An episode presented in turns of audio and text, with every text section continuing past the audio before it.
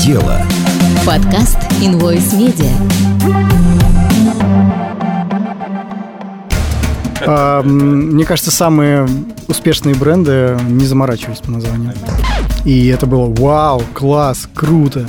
И в итоге это было очень спонтанно, и спасибо, конечно же. Было страшно. Как бы, да, там, может быть, ты будешь себя дураком чувствовать, но, может быть, это что-то даст. Деньги.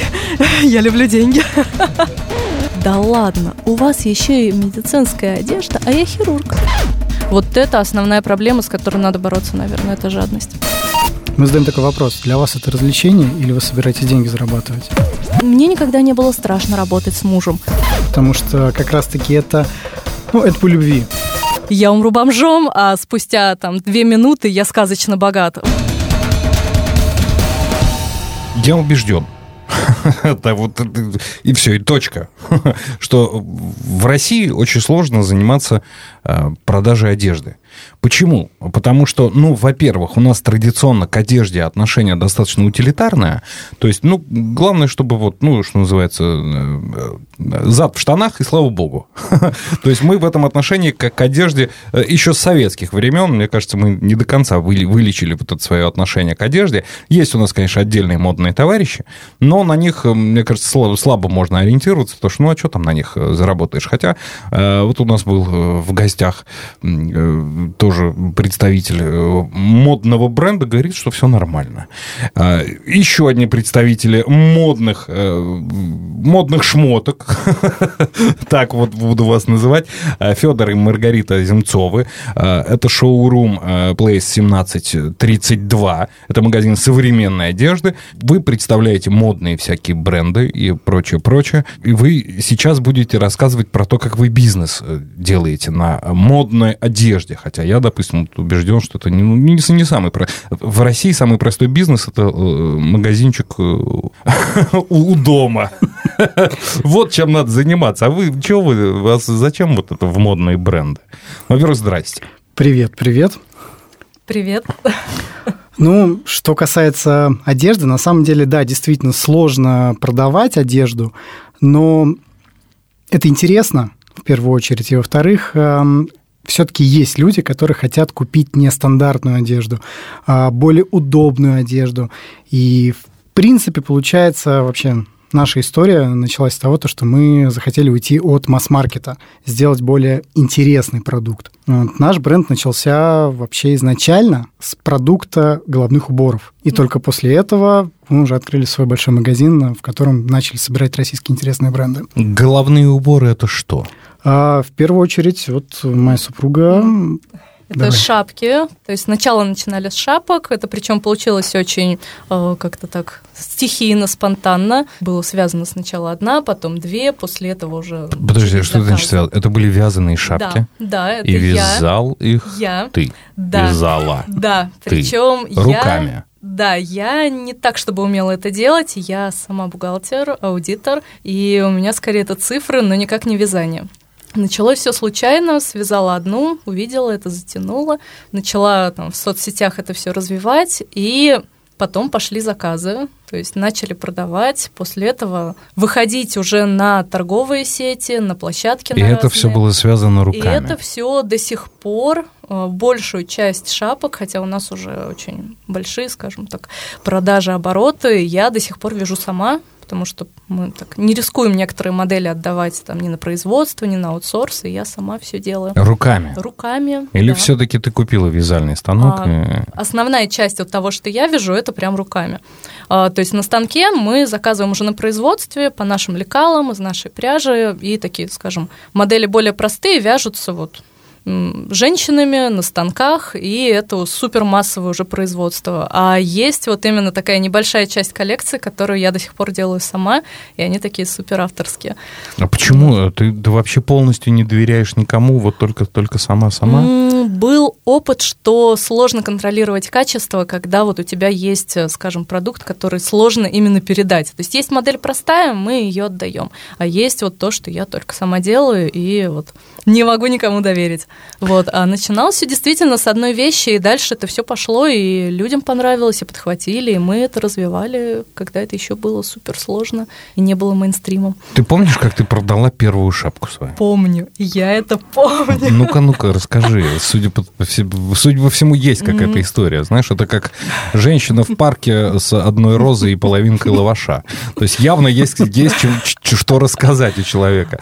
А, я помню, что вот первая шапка, которая была мною связана, в принципе, такой был тестированный образец. Я его сфотографировала, выложила в соцсети, и мне написала клиентка с вопросом, можно ли сделать такой же, но в другом цвете. А из-за того, что у меня как бы опыта особого не было, но я примерно вот знаю, что как делается, я понимаю, что я могу это продать, но брать деньги я за это не могу, поэтому я ей продавала, э, вот просто она оплатила стоимость пряжи, я не брала денег за работу, и я настолько обрадовалась, что мы делали куда-то в супер дальнее Подмосковье доставку бесплатную, потому что это был первый клиент, это было, блин, офигеть, да ладно, что, серьезно, кому-то это надо? И вот мы встречались с той девушкой, она похвалила, сказала, что такого она ни разу не видела, в хорошем смысле этого слова. И после этого как-то вот появилась вера в себя, и как-то дело пошло дальше. Началось. Этот бренд э, существует и сейчас у вас. Это э, да. шапки бренд. Э, да. Можно это все где посмотреть? Есть социальные сети, группы там ВКонтакте и другие разные, скажем, а, площадки. Есть сайт вот, то есть до сих пор все это существует, просто мы так оптимизировали именно до шапок, потому что у меня, опять же, был разброс на разные свитера, кардиганы, брали сложные модели, но вот оптимизировали до одного продукта.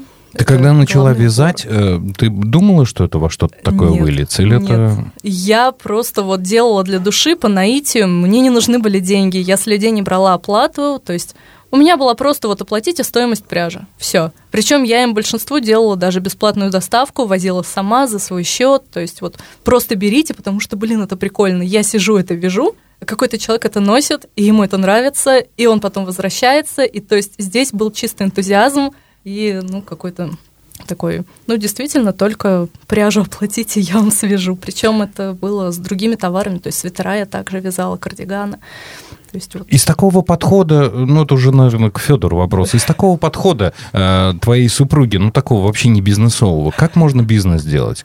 Э, как, ты помнишь момент, когда ты постучал по голове и сказал, мать, кончай, надо вот это все в ущерб Именно семье. так оно и произошло.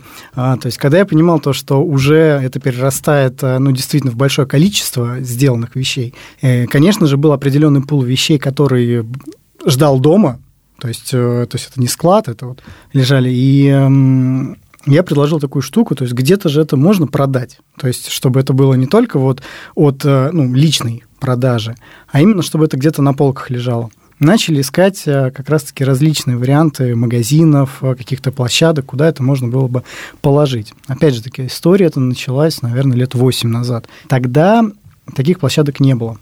Были небольшие какие-то ну, назовем это шоурумы, вот, но без э, формата работы как магазин. То есть это были ну, просто... Это совсем комнаты были. Да. Это были комнаты, где просто сидело несколько дизайнеров, и у них такой был какой-то формат, ну, не совсем понятный. Да, а тогда, извини, перебила, уже были люди, которые, ну, с которых я уже брала деньги, понятное дело, то есть э, как-то вот эта благотворительность закончилась, я уже вышла на больший уровень, и уже можно было за это брать деньги. И появились люди, которые говорили, а как мне посмотреть? То есть я не могу там вслепую заказывать, где примерить, где посмотреть, а до этого я как раз-таки прошла через э, встречи на улице с покупателями, в метро, то есть, ну, это было такое. И мы вот действительно, как вот Федор сказал, начали искать какие-то площадки, где можно вживую уже познакомиться с товаром. Были найдены несколько площадок, а, Работали несколько лет с такими площадками, куда мы привозили, получается, товар. Но была очень большая проблема у этих площадок – это непостоянно работающий магазин. Ну, я привык называть это уже слово магазин. А, то есть это клиент мог э, или по записи прийти, или прийти в какую-то совершенно непонятную комнату, которая пугала клиента. Угу. То есть не было... А мы в тот момент уже начали работать над брендом, то есть над визуализацией, то есть как этот бренд выглядит в интернете, а как, э, то есть сам по себе работа сайта серьезная, то есть это бирки, логотипы, а, то есть полностью брендбук мы проработали. И вот тут вот произошло столкновение, то есть э, мы не выросли на тот магазин для собственного, на тот момент для собственного собственного магазина, и, ну, это ценники, это уже понятно. Тем более, опять же, таки достаточно ну, небольшое количество продукта. Но при этом это продукт уже полностью продуманный. И стало в какой-то момент даже стыдно приводить своего клиента в такие, ну, закутки. Вот. Потом мы начали работать с более серьезными площадками, которые, соответственно, конечно же, сильно дороже начали стоить. И это вылилось в повышение ценников, вот.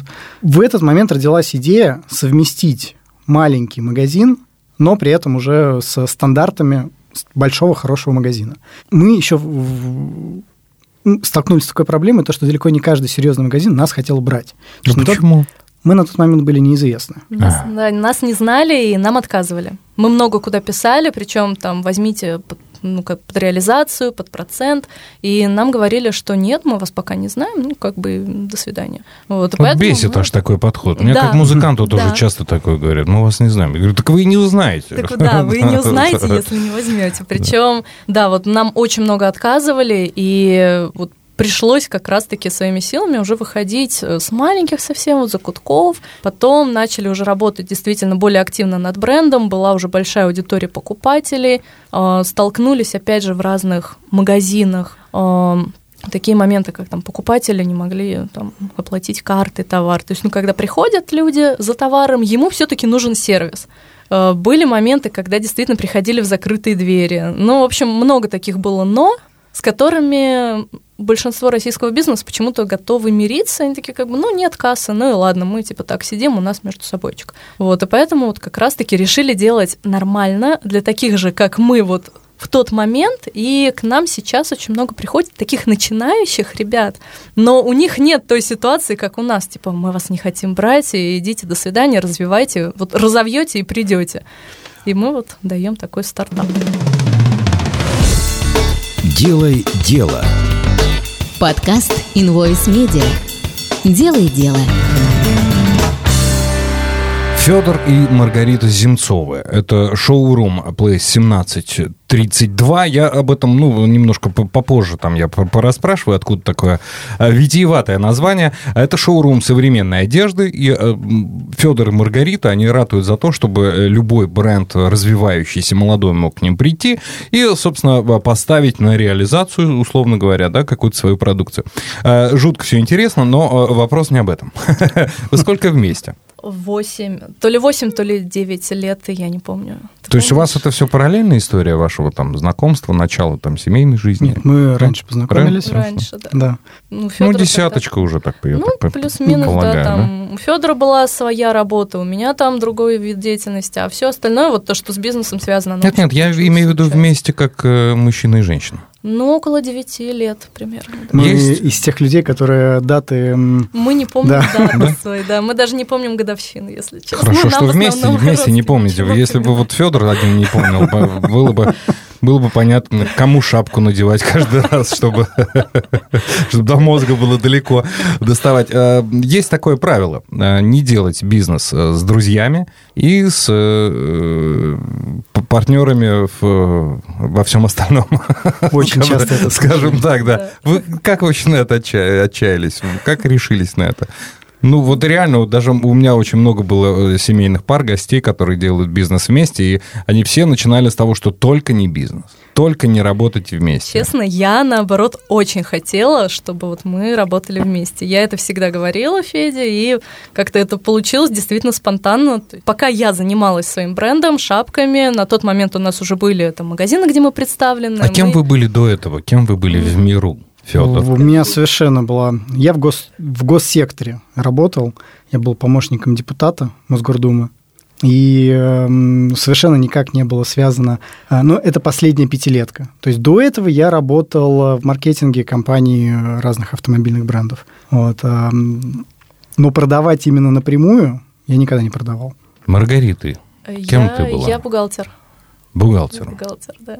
То есть ты бросила работу бухгалтера ради вязания, сказала Федор, бросай своего депутата и добро да. пожаловать назад в семью, значит, э, будет все скромно, я буду вязать, а ты будешь делать все остальное. Почти так, так и было, потому что я просто так это в, в один прекрасный момент мне позвонила... А тебе не говорили, вот, ну, все, начиная от депутата и заканчивая все остальное, а ближайшей родней, Федор, ты с ума сошел? Да? Именно так оно и было, да. Примерно так и было. Люблю себя за проницательность. Ну, ну и какой у тебя был основной аргумент? Типа, я знал, что мы сможем. убьет. Не, я знал, что мы сможем, это было очень интересно. И, эм, ну, по своему опыту я не люблю работать на других людей. Лучше на себя работать. Не, лучше вообще не работать. Ну, не мы же работаем. Интересно. Когда работаешь, это все равно такое развитие, рост. Когда ты не работаешь, деградируешь. Работать надо, но на себя интереснее. Поэтому тут как раз... Принимаются. В итоге вы, значит, э, по, по, походили по шоурумам, которые напоминали, значит, э, такие подпольные драг тор торговые да. точки, да, которые где-то там условные там 4 стука вправо и 8 зеленых, да, то есть там тебе открывает какой-то непонятного вида бомж и продает тебе задорого, значит, шматье. А у меня вопрос вот такой. Шоурум отличается от магазина чем? Э, в первую очередь тем, что там все как бы полуофициально, полулегально и полу как-то непонятно как. Ни ценников, ничего. Э, сколько договорился, за столько и там продали. Ценообразование по принципу сочинских таксистов. Это когда там до Воровского сколько, 500 рублей, иди нафиг, я езжу за 100, ну, поехали. Ну, то есть, понятная схема. Вы именно поэтому до сих пор не магазин, не модный бутик, а именно шоурум. Вам так удобненько? Или Мы почему? Сейчас активно пытаемся сделать, уйти от понятия шоурум. Сейчас просто шоурум, он э, на слуху многих ну, как людей. нарицательно да. уже стало да. шоурум. Причем Но... не в лучшую сторону. Да. Из-за наших разных коллег, угу. которые да. как раз-таки... Вот, а, но формат перейти как в магазин а, мы, наверное, еще пока по локации не можем. То есть э, тут еще есть понятие локации. Потому что вот как только на первую линию мы перейдем, то Что тогда... такое первая линия? Первая линия... Того, понятно было магазин, э, который находится с прямым входом с улицы, э, без второго, третьего этажа бизнеса. А у вас сейчас вход через китайский ресторан, а, через кухню? Ну, слава богу, уже нет. Уже? Было такое, да? Вот, э, недвижимость очень дорогая, аренда в центре Москвы тоже очень дорогая. Вот, несколько поменяли уже локаций. Вот. Но все делаем к этому, чтобы перейти. Нет, сейчас, да, мы находимся пока вот, ну да, действительно, не на первом, не на первой линии, нас так сложно найти именно просто, идя по улице, там по Никольской, но сейчас мы как раз-таки работаем над тем, чтобы уже выходить на другие масштабы. Но мы себя уже, вот честно, я не называю уже шоурум, то есть мы это уже переросли уже давно, а вот все-таки больше именно стремимся к магазину, просто там уже и другие деньги, и другое все. То есть тут уже бы работаем над этим. Как вы отбираете э, своих резидентов? То есть вот как вы решаете, что имеет право этот бренд быть э, резидентом э, вашего шоурума Place 1732, когда-нибудь я привыкну это произносить. А как вот, либо вот нет, не наш человек, не наш бренд, нет, пожалуй, откажем. Достаточно у нас есть концепция, мы берем начинающие бренды в любом случае. Но для нас надо чтобы это было произведено, не перекуплено. Угу. Не, то есть это был не Китай, который каким-то непонятным способом ввезен. То есть это именно созданная вещь, а, то есть в России. Почему такой шовинизм? Um, Тогда Китайские нельзя... товары сами продаются, а начинающим сложно пробиться. Китайцы, они сами там Прости, перебил. Нельзя будет назвать производитель э, бренд, если он просто пошел куда-то на какой-то, условно говоря, рынок, купил и пытается перепродать. Это не бренд. Ну хорошо, а если он не купил, а просто, допустим, заказывает э, шитье где-то не в России. То есть, ну, все полностью сам, э, но вот отшивается не это в уже бренд, это да? уже считается, да, то, то есть, это мы созданы. Да, то есть это мы смотрим, а, есть ли лекала, а, есть ли дизайнер, почему. Вы все это проверяете, вы прям такой вот э, прям мини-расследование проводите? Ну, это не так, чтобы расследование, но вынуждены, потому что были попытки, когда к нам приходили люди, которые хотели просто перепродавать вещи с рынков. Но Это садовода прям? Садовод, да, да, да, да, да. Очень... Это катит еще такая схема, мне кажется, лет, лет 10 уже не прокатывает. Таких нет? очень много сейчас ребят приходят, особенно вот сейчас, когда ушли разные бренды, а, каждый второй приходит с одеждой садовода и из других известных точек и выдают ее за свою, поэтому приходится запрашивать лекала, там, какие производства, могут ли они шить под человека. В основном вот по таким основным вопросам-маркерам э, вот это вскрывается, и такие перепродажники отваливаются сами собой. Поэтому, Плюс да. ко всему прочему, у нас есть уже пул наших клиентов, которые нас знают. И, конечно же, если мы покажем нашему клиенту, который к нам приходит уже десятый раз, товар, который продается на рынке, угу. многие клиенты это уже понимают. Они уже это видят. Ну, То есть это будет деле, да. негатив. Клиенты сейчас различают, они видят вещь, и они уже видят, это там дизайнерское или это привозное, то есть тут уже клиенты тоже не дураки, хотя вот многие начинающие бренды и перепродажники их, видимо, держат пока за таких. Еще вернемся к этому вопросу, давайте все-таки о важном поговорим. Place 1732. Это что вообще такое? Вы как, вы как это родили? Как мы к этому пришли? Да, да. Как вы родили это? Название вот само. Не поверите. Не поверю. Никольская, 17, офис 32. Все это, очень легко. Это определенная нативность для клиента, да. которая сработала, а, потому что люди не достаточно сложный адрес да, не могли найти. И в итоге, когда в самом названии, то есть уже Как вас уберегло, что это было не там Никольская, там 1732, а там за поворотом желтая дверь, налево вниз, и там, вот это, у вас был, очень сильно усложнился вот этот бренд-нейминг. Ну, у нас есть уже бренд-нейминг легкий за шапки. А, ну да. Поэтому здесь можно было усложнить. А place, а почему place? Что такое? Место. Просто место? Да. То есть да. все вообще очень не заморачивались. А, мне кажется, самые успешные бренды не заморачивались по названию. Аминь. Самые простые названия. Да. Чем сложнее, клиент не запоминает. У нас цифры многие запоминают. Они не могут даже запомнить, например, некоторые клиенты, где находимся, но они запоминают цифры и приходят по памяти. Делай дело. Подкаст Invoice Media. Федор и Маргарита Земцовы, Place 1732, я уже почти запомнил это, эти цифры, шоурум современной одежды. А, ребят предоставляют, во-первых, возможность э, брендам э, молодым э, у себя реализовываться в прямом и переносном смысле. Ну и плюс свой бренд до шапки, которому уже так на секундочку 8 лет, вы там тоже представляете. Вы, кстати, ваш бренд участвовал в Mercedes, в Mercedes Fashion Week.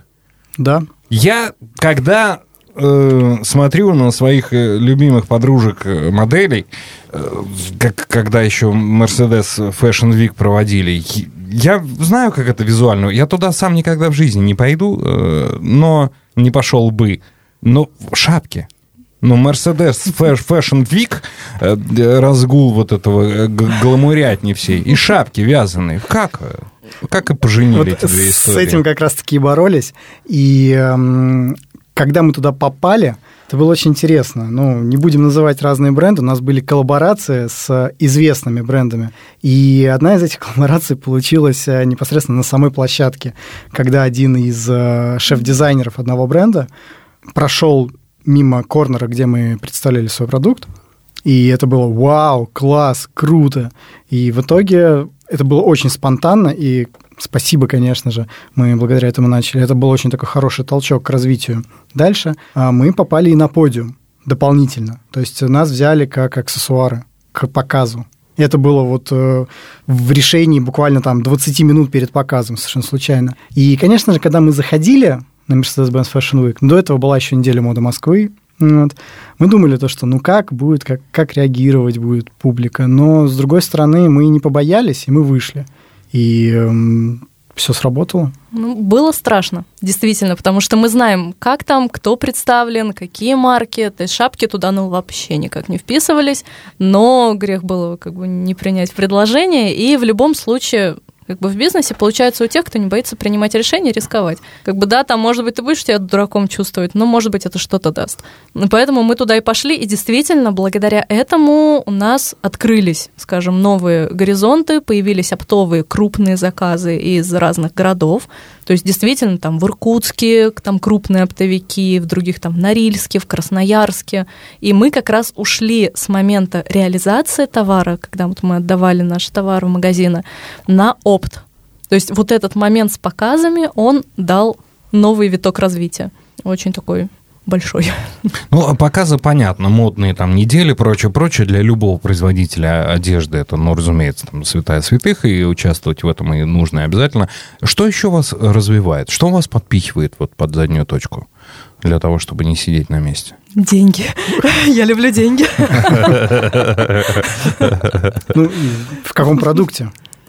Ну, разные просто. Хорошо, в шапках. В шапках. Ну, в шапках это постоянно попадать в актуальность. То есть э, у, у вас нас, шапки меняются? Конечно меняются, же. Да? За 8 лет э, модели шапок, они сильно поменялись. Сейчас что в тренде? Самый тренд мы увидим только когда уже будет сентябрь-октябрь. Не Поймем. поверите, вот в сезон весь мы продавали балаклавы вязаные больше всего. То есть, причем э, как бы к этому пришли очень спонтанно. Мы сначала их отвязали около там тысячи штук, После этого я решила как бы подвести покупателей к этому. Мы начали делать разные опросы, типа того, носите ли вы балаклавы? Там, вот, ну, как бы надо делать прогрев перед каким-то новым продуктом, потому что балаклава – это новое вообще для, ну, для нашей аудитории. И нам все начали массово отвечать, типа, нет, да я это ни в жизни не одену, да вы чё, какой позор, да ну. И как бы с огромным товарным остатком я сижу и понимаю, что практически все наши покупатели говорят, что они в жизни это не оденут, а продавать это надо, потому что как бы деньги уже вложены, товар есть. И мы начали продавать, запускать рекламу, позиционировать это как новый товар, и у нас открылась новая аудитория, которая ни в жизни бы к нам не пришла, если бы не этот продукт. И как ни странно, но то, что сначала наши покупатели, скажем, захейтили, мы продавали больше всего. Причем самые топ по продажам был, это черные балаклавы. К нам приходили, причем мужчины, а, разные такие. Вот самый запоминающийся было, когда в магазин пришла просто такая э, арава из трех человек, такие мужики-качки, которые такие, мы за черными балаклавами. И просто мы так я Феде говорю, срезай бирки, потому что кто знает, зачем эти балаклавы. Да, очевидно, тут чего что думать. Да. Я говорю, чтобы нам нигде там не засветиться. Ну, это, конечно, там шутка, но, а, в общем, новые люди и черные балаклавы, это прям был топ. Но, как бы, если бы мы ориентировались на покупателей, мы бы, скорее всего, даже и не стали бы это делать. Поэтому, да, мы тоже следим за трендами и как раз-таки сейчас уже подготавливаем почву для осени, зимы. А что прогнозируете? Прогно... Опять же, балаклавы. Они перейдут в следующий сезон тоже. Скорее всего, это будут разные неоновые цвета, кислотные. То есть, опять же, по прогнозам пока. В любом случае, это базовые там, разные шапки типа хлопковых разных, бини. И даже сейчас у нас идут заказы по шапкам. Вот сегодня несколько клиентов нам написали, что хочу шапку крупной вязки из шерсти на улице плюс 28 человеку надо шапка. Поэтому мы сами удивляемся, но мы вот в прошлом месяце тоже их продавали много и как бы покупают даже сейчас. Ваши э, все остальные бренды, которые у вас представлены в, в вашем шоуруме, это что за одежда? супер разнообразная. Опять же, вот как Федор сказал, это российские дизайнеры. В любом случае, это не перепродажи, ни в коем случае, да. Но у нас очень разносторонне. То есть у нас есть э, льняные женские костюмы разнообразные. У нас есть э, а, мужская underwear, то есть это прям э, белье есть мужское, есть женское белье, э, причем это в стилистике, есть э, streetwear, то есть э, причем в японской стилистике мужское, есть медицинская одежда дизайнерская. Но и при этом а, множество, ну да, это, это самые необычные это вещи, Это очень интересно да. перекликается, особенно медицинская одежда и белье. Очень часто приходят покупатели, девушки, за бельем, причем оно такое... Явно не медики идут. А, да? вот, вот совсем не медики, видимо, ну как мы там предполагаем, потому что оно такое там с чокерами, со стразами, очень необычное. И как мы удивляемся, когда девушки проходят в соседний зал и такие, да ладно, у вас еще и медицинская одежда, а я хирург. И это очень часто перекликается, это очень забавно, и они очень радуются, говорят, ну, наконец-таки я могу все купить в одном месте. Да ладно, это прям вот... Это... Действительно, без шуток. У нас приходил мужчина, по-моему, да, он приходил за как раз одеждой в японском стиле, мужской, то есть такой необычный. И потом он выходит от нас, стоит что-то в коридоре, ищет, возвращается к нам, говорит, а медицинская это что, хирургички у вас? Ну да. Такой, о, круто. Сейчас я жене скажу, что я там, типа, поехал в магазин, а я у вас тут поищу, у меня будет, там, типа, 20 минут свободных. Потрясающе. А что из одежды никогда не будет продаваться у вас в магазине? Вот это прям вот, вот никогда не пустите. Рынок садовод. Рынок садовод, а, разные совсем там в край, типа кожаные какие-нибудь протупей, наверное. Ну, к нам просились ребята, но это уже немножко не наш формат. А, ну, совсем... или то, на что нет документов. Либо, да, то, на что нет документов, это привозной. Опять же, мы работаем как бы по законодательству, все полностью в белую, поэтому, опять же, если какой-то незаконный импорт, естественно, мы его не берем и совсем э, такой хендмейд на коленке, наверное, когда люди все-таки делают не бренд, а просто что-то такое там сфотографировали на диване, там сделали, то есть совсем хендмейдово, это тоже не наш формат, опять же, потому что мы стремимся именно к формату магазина. А совсем такой вот какие-нибудь там игрушки сшитые или, ну, не знаю, что-то еще, это ну, все-таки не наша история. То, что похоже на разовую историю. То да. есть сделать, э, сшить какую-то рубашку один раз и с кривыми швами, это, ну, это не магазинная история. Угу. Ну, То есть, да. если люди хотят э, создавать бренд, мы подскажем, расскажем, э, примем к себе и поможем упаковать бренд, ну и дальше развиваться. Мы уже. многим помогаем, действительно, ребятам, которым реально вот нужна помощь, им нужно как бы напутствие. Мы им рассказываем, как развиваться, многих там выводим, опять же, на разные площадки новые, интересные. То есть мы помогаем, главное, чтобы и у них был интерес, и это был бренд. А вот то, что на коленке, это немножко не то. Делай дело. Подкаст Invoice Media. Известный изобретатель Никола Тесла с детства обладал сверхъестественными способностями, которые помогали ему решать математические и физические задачи. В голове Николы словно возникала доска с описанием задачи, а следом появлялось и решение, поэтому на вопросы учителя он мог отвечать устно практически сразу, даже не успев записать условия. Возможно, эта способность и навела Теслу на идею, которая позднее легла в основу создания смартфона смартфонов и появление беспроводного интернета. Изобретатель проводил эксперименты с передачей энергии и предложил попробовать передавать таким же образом информацию. Тогда, в 1901 году, это звучало чересчур фантастично. Зато сейчас у каждого из нас есть смартфон, и даже не обладая сверхспособностями Теслы, можно получать нужные решения. Например, если слушать аналитику в приложении Invoice Media, то вы будете всегда в курсе событий намного глубже, чем просто читая новости. Invoice Media. Максимум пользы в вашем телефоне. Делай дело. Подкаст Invoice Media. Федор и Маргарита Земцовы. Э, Place 1732, шоурум э, современной одежды у нас сегодня в гостях. Э, вы помогаете начинающим брендам не только продаваться у вас в вашем шоуруме-магазине, но еще и помогаете с упаковкой, с развитием, ну, с упаковкой бренда, мы имеем в виду, не, да, не товара. Вам за, на кой черт надо? Вы добрые самаритяне? Или у вас есть какая-то цель? Видимо, да. Не, ну, конечно же, это все-таки бизнес, да, это работа. Вот, э, мне нравится, когда, особенно сейчас, появляется большое количество интересных брендов, с которыми можно работать.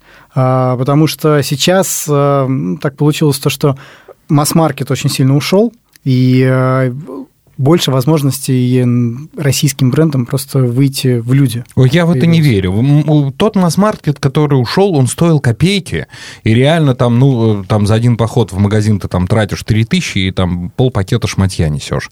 А наш российский э, а, производитель одежды за 3 тысячи он даже не чихнет. А, и э, при всем моем уважении я пока еще не готов носить российское. Да, то есть я как бы вот э, для меня это дорого дороже, чем и импортная. А явных преимуществ я пока, увы, не, не, не, ну, не вижу. Да? Поэтому здесь как бы надеяться на то, что вы заместите масс-маркет. Это связано с объемами. Есть российские бренды, которые эм, уже вышли в, ну, в хороший ценовой сегмент. То есть, чем больше условных маек бренд сделал, то есть за 100 маек э, бренд не может э, опуститься ниже 5000, рублей там, за изделие. А если мы сделаем 10 тысяч маек, то это себестоимость, она совершенно другая. То есть э, у нас есть хорошие друзья, которые делают свечи. И... Да, угадаю, White Candle. Совершенно верно. Потрясающие свечи. Это вообще люди, Совершенно которые на меня верно. произвели огромное впечатление. Вот. Наши хорошие да. друзья. И э, вот у них как раз-таки есть в этом ситуация. То есть большое количество людей, которые хочет взять и повторить успех White Candle. И, э, ну, только бренды делают там ну, образно говоря, 10 свечей, и у них не получится себестоимость так, чтобы их продавать по хорошему ценнику. White Candle – это производство. То есть, да, это домашнее производство, но, опять же таки, это большое количество. Вот как именно... домашнее? У них производство, они же вышли. Ну, это они да. так называют, как домашнее да. производство, ну, да. Ну, они сами так называют, но по их описанию я понял, что это полноценный такой, да. Ну, да, это, конечно же, идет производство, совершенно верно. И вот то же самое с одеждой. То есть, э, по-моему, Лайм, да, вот mm, история, Lime, да, Лайм. Это Lime. же российский бренд идет по факту, и там ценники очень доступны идут. То есть э, те бренды, которые ушли, они просто делали тысячами. У нас пока мало брендов, которые делают тысячами. Чего для, нужно для этого, чтобы наши российские бренды делали нормальные шмотки по нормальной цене? Вот так вот в большом э, государственном режиме чего надо? Не наглеть. Не наглеть и уметь себя позиционировать. У нас большинство, кто к нам приходит, начинающие, они не умеют себя позиционировать, они сшили что-то там условно за 20 тысяч рублей, они сразу же хотят залезть в премиум, они не понимают, как это продать, вообще что происходит, какой сейчас год, да, и так далее. То есть надо, во-первых, не завышать себе ценник. То есть как мы начинали, блин, я продавала просто по себе. Возьмите там шапку, я буду нарабатывать, развиваться, но я не брала за это денег. В дальнейшем мы до сих пор держим адекватные ценники и никогда их не повышали. То есть у нас нет вот этой наглости и жадности. Вот это основная проблема, с которой надо бороться, наверное, это жадность. И как бы качество же хорошее у ребят, им просто надо уметь это преподнести, они не могут. И мы как раз-таки помогаем им, подсказываем, как, что, где, как там себя спозиционировать, потому что одежда хорошая, но им не хватает маркетинга, рекламы, то есть чтобы о них узнали. А как они будут делать ниже ценники, если у них не покупают? А, российские производители, вот девиз российским всем российским производителям не борзеть. Мне кажется, да, это прям да, вот да, надо. Да, вот не я, борзеть, тут, не я тут недавно э, решил, ну, у меня татуировки есть на теле, я решил два слова себе, значит, э, татуировку сделать новую. Вот так вот получил, мне захотелось так. А начал искать э, татуировщик, ну, сначала всем своим обзвонил, понял, что не, не борзеть, это уже года три как не про них. Это, ну, реально работа копеечная. Где-то обзвонил там еще ближайшие там тату какие-то салоны, там понял, что не борзеть это уже лет 8, как не про них. Ну, в общем, в итоге, на самом деле, вот люди, которые могли бы заработать, ну, какие-то там условные там 3 тысячи, которые я готов был заплатить за эту работу, которая 500 рублей не стоит, ну, условно говоря, они все э, пошли гулять, и я поехал в какие-то, значит, э, дремучие леса, сделал там себе эту татуировку за 3 тысячи рублей. Ну, в общем, это к тому, что бизнес не борзеть, это все-таки про, ну, какое-то адекватное отношение, на мой взгляд. Это такое маленькое лирическое отступление, отступление которое я себе позволил позволил. Когда вы почувствовали себя бизнесменами? То есть не просто Федор, который э, э, от депутата ушел, не просто Маргарита, которая бросила аудит и бухгалтерскую профессию, а именно бизнесменами. То есть не, людьми где-то вот на линии перемены дат, а, и э, имеющих еще возможность славировать назад вот этот вот режим, попятиться, включить, а именно вот все, бизнесмены. Помните такое? Помним. Это было после первой волны коронавируса, когда все были закрыты, мы на тот момент открыли второй магазин, пролетели с арендой, совсем очень много денег потеряли. И когда мы вышли после вот того самого эпического локдауна, все пошло по-другому. То есть на, начались другие обороты, другие продажи. У нас э, стало гораздо больше спроса на именно размещение. И вот как ни странно, там, где многие закрылись, мы это пережили, переждали, и с того момента прям... Ну, опять же, с шапками у меня это давно. Я уже давно чувствую, как бы, что это не просто там какой-то, опять же, хендмейд непонятный, а мы уже давно именно на тех объемах бизнесовых. Но с магазином, да, после первой волны локдауна. Ну, кстати, еще такой интересный момент. А, вы ранее спрашивали, как мы подбираем людей и кого берем, не берем. Мы задаем такой вопрос. Для вас это развлечение или вы собираетесь деньги зарабатывать? А какой правильный ответ? Мы собираемся деньги зарабатывать. То есть, э, когда для э, человека, который первый раз к нам пришел и хочет разместить свой бренд, и говорит, ну, я так, я вот я работаю где-то, я хочу что-то связать, хочу что-то сшить, там, не знаю, украшения собрать, там, не знаю, свечку залить, ну, что угодно. И, ну, посмотреть, получится или не получится. Мы понимаем, что у человека нет стремления развивать. А если нет стремления развивать, он хочет просто положить на чужие плечи это все, и желательно за бесплатно, то с таким брендом работать бессмысленно. В основном, да по статистике мы заметили, у кого есть перестраховочная работа основная, у них бизнес не идет вообще. То есть вот когда они уходят с работы, открывают там ИП условно, там кто-то в самозанятость уходит, вот у них начинает идти, потому что они понимают, они не продали, там у них нет денег, они хорошо продали, у них есть деньги. То есть вот эта взаимосвязь работает. А если приходят люди, которые говорят, о, ну у меня основная работа, которая вообще там у меня супер деньги мне приносит, а это так вот я делаю типа того для души, uh-huh. обычно нет, у них там как бы... Так-то у меня бизнес, а экскорт это для души, да. Минутками массов. Вы в вашей бизнес-истории чувствовали момент, когда бросить все к чертовой бабушке? Каждый, каждую неделю. Да мы постоянно это чувствуем. Уходить некуда. Ну, как бы уже все на том моменте, когда ты уже не можешь откатить. А почему, откуда такое ощущение, что вот прям вот каждую неделю, условно говоря, нафиг надо все? Ну, это накопленная усталость бывает, а, конечно же, от огромного огромного потока негатива бывает от клиентов, бывает от наших резидентов. А, ну, негатив разного характера может быть. А, мы понимаем то, что у нас есть сотрудники.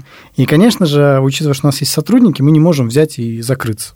Ну, опять же, это было бы проявление слабости, правильно? Вот, поэтому у нас бывает такое то, что вечером говорим, все, надо что-то с этим делать, надо, наверное, уже все закрываться, потому что надоело. С утра мы говорим, может быть, магазин новый открыть, второй. Да, то, то есть, это, это до, до такой постоянно. степени, да. А, это психологическая нагрузка. Конечно же, определенная психологическая нагрузка опять же таки появилась и после коронавируса, когда там то есть поддержка государственная, то нету поддержки государственной.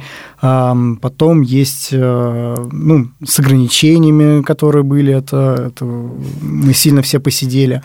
Вот. Извини, да. сейчас анекдот вспомнила как раз про предпринимателей, что вот эти качели, это, грубо говоря, вот сейчас ты думаешь, я умру бомжом, а спустя там две минуты я сказочно богат. Вот это примерно то же самое. То есть это постоянный баланс от я умру бомжом до там мы сказочно богаты, открываем новые магазины. И это да, это постоянно меняется там от коронавирусной ситуации там до разных покупателей, с кем работаешь, да даже не знаю, из-за того, что на тебя сваливается дофига всего. Когда какая-то конкретная работа, там, допустим, человек работает в офисе, у него вот есть пул заданий, он их делает. А когда ты предприниматель, ты и грузчик, и бухгалтер, и а, продавец, и у тебя вот все взаимосвязано, плюс документы, разные законы, все меняется, и ты постоянно вот за этим всем следишь, мониторишь, и главное ничего не упустить и со всем этим бороться.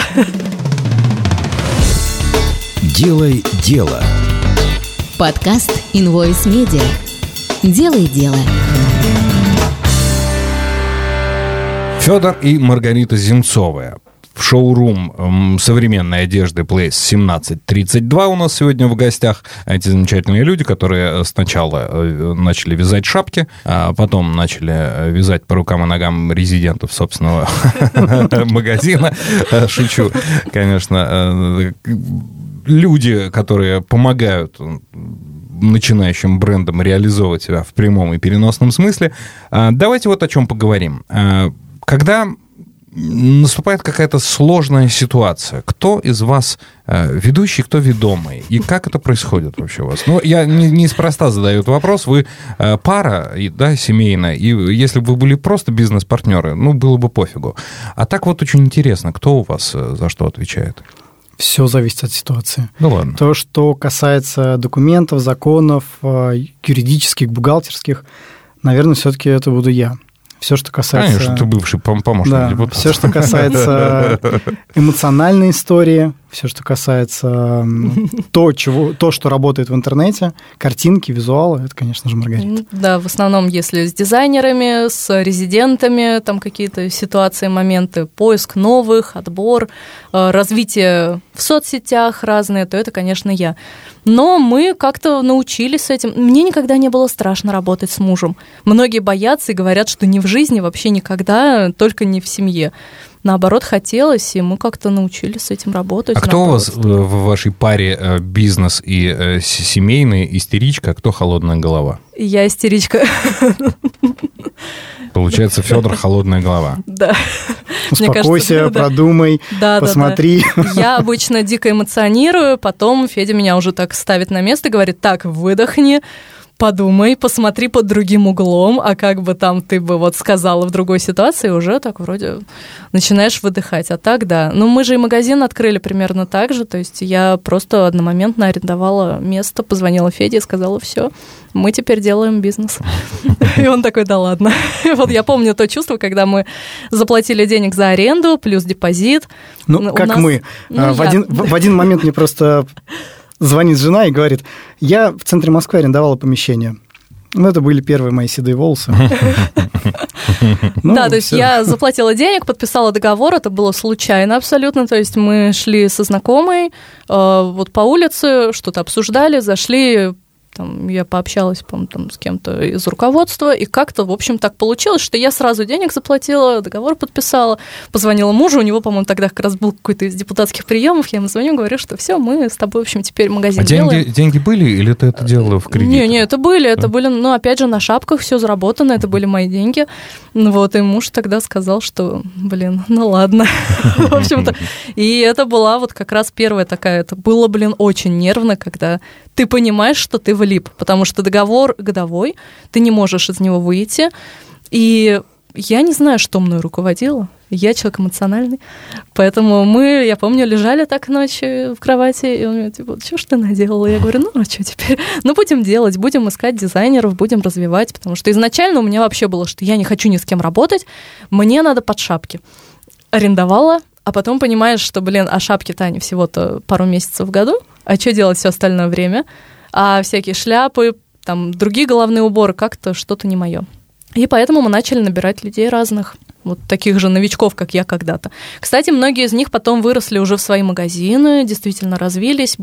Большая часть закрывается, но многие развиваются и уходят уже от нас на новый уровень. То есть, когда мы им уже не нужны они уже сами по себе.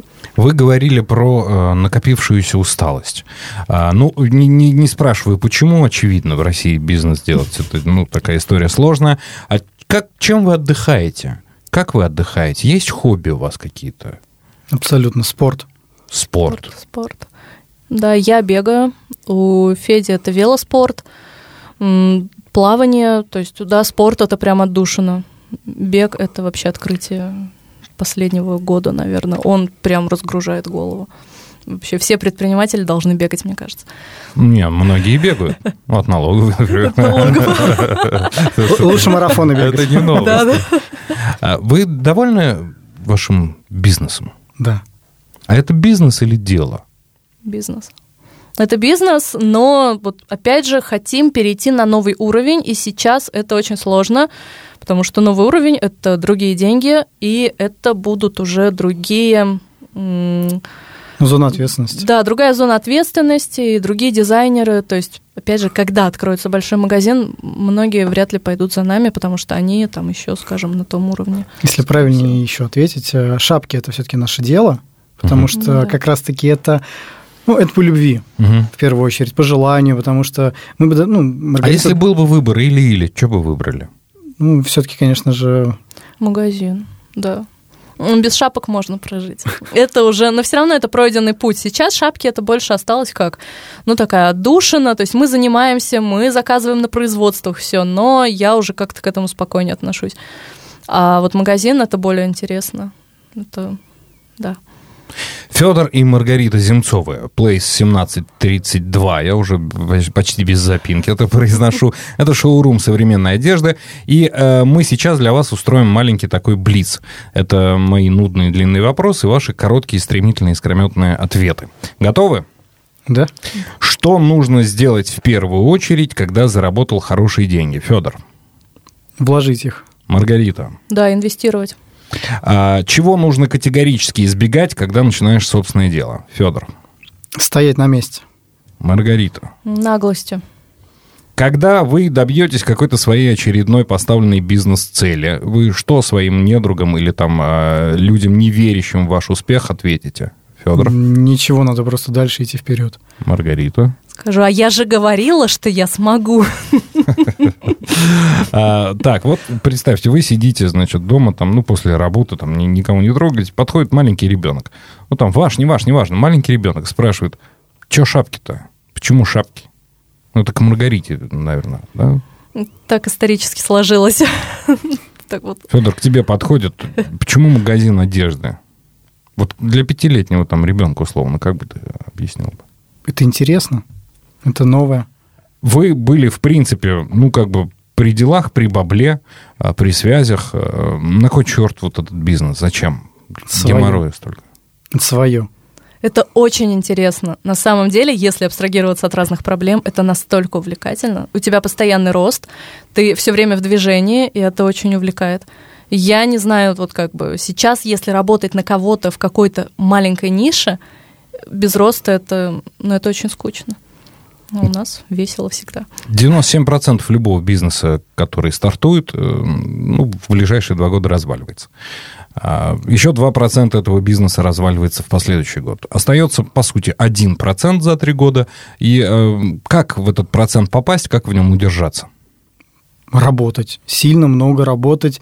И э, ну, идти вперед, не останавливаться. Надо самому во все вникать. У многих проблема в том, что они, еще не разобравшись, начинают делегировать. У нас большинство начинающих предпринимателей мечтают, э, вот, что они будут лежать у моря, пить коктейль, а бизнес прям работает за них, и они получают миллиарды. Нет, это так не работает. Ты во всех отраслях, пока сам не разберешься, пока вот на себе все это не пронесешь, он не будет работать. Делегировать надо, когда уже вот ну, грубо говоря, мы сами два года каждый день работали в магазине продавцами, и мы не брали никого, никаких людей, потому что вот пока мы сами. То есть, когда мы дошли до этой точки, мы там взяли помощника. А у большинства они еще бизнес никакой не сделали, но у них уже там разные СММщики, там таргетологи, грузчики, бухгалтера и так далее. Ну, как бы сам разбирайся, а потом делай. Федор и Маргарита Земцовы, Place 1732, шоурум современной одежды, были у нас в гостях. Подкаст «Делай дело». Занимайтесь, друзья, делами и не занимайтесь ерундой. Спасибо вам большое, ребят. Спасибо. Спасибо. «Делай дело». Подкаст Invoice Media.